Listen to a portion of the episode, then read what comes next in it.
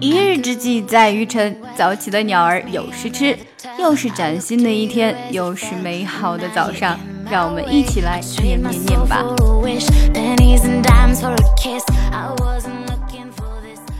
Use means a temperamental predominance of courage over timidity, of the appetite for adventure over the love of ease.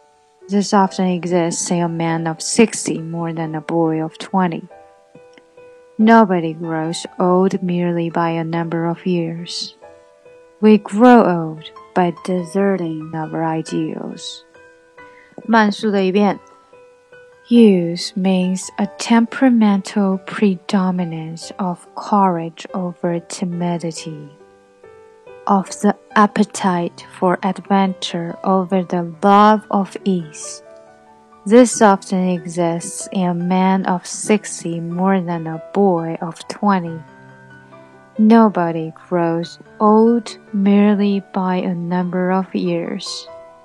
We grow old by deserting our ideals. Deserting, deserting, deserting，没错了，就是甜品 ，dessert，d e s s e r t 这个字的发音和 desert 变成动词以后呢是一样的，dessert。OK，呃，英语里面这种词是比较多见的，比如说 present and present，record and record，就是当它做了动词变化的时候，重音就会放在后面；那做名词的时候呢，就会在前面，就是 desert。作为了动词就是 dessert。谢谢大家的收听。如果你想要看文本的话呢？可以来我们的公众号 E S English 输入晨读。如果你想要更进一步的提升自己的英语发音以及英语水平，可以参加我们的纠音包月计划。我们有特别的讲解版本发给纠音群的同学。另外，我也会每天在纠音群中为大家纠音，祝你们的发音与听力都更上一层楼。每天学点英语，每天跟扣姐一起念念。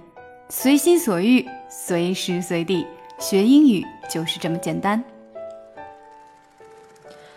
E S English，E S English，英语课堂，E S 英语课堂，E S English，E S 英语课堂，加入加入我们，Join us，加入我们吧。从今天开始，跟我们一起说好听的英语。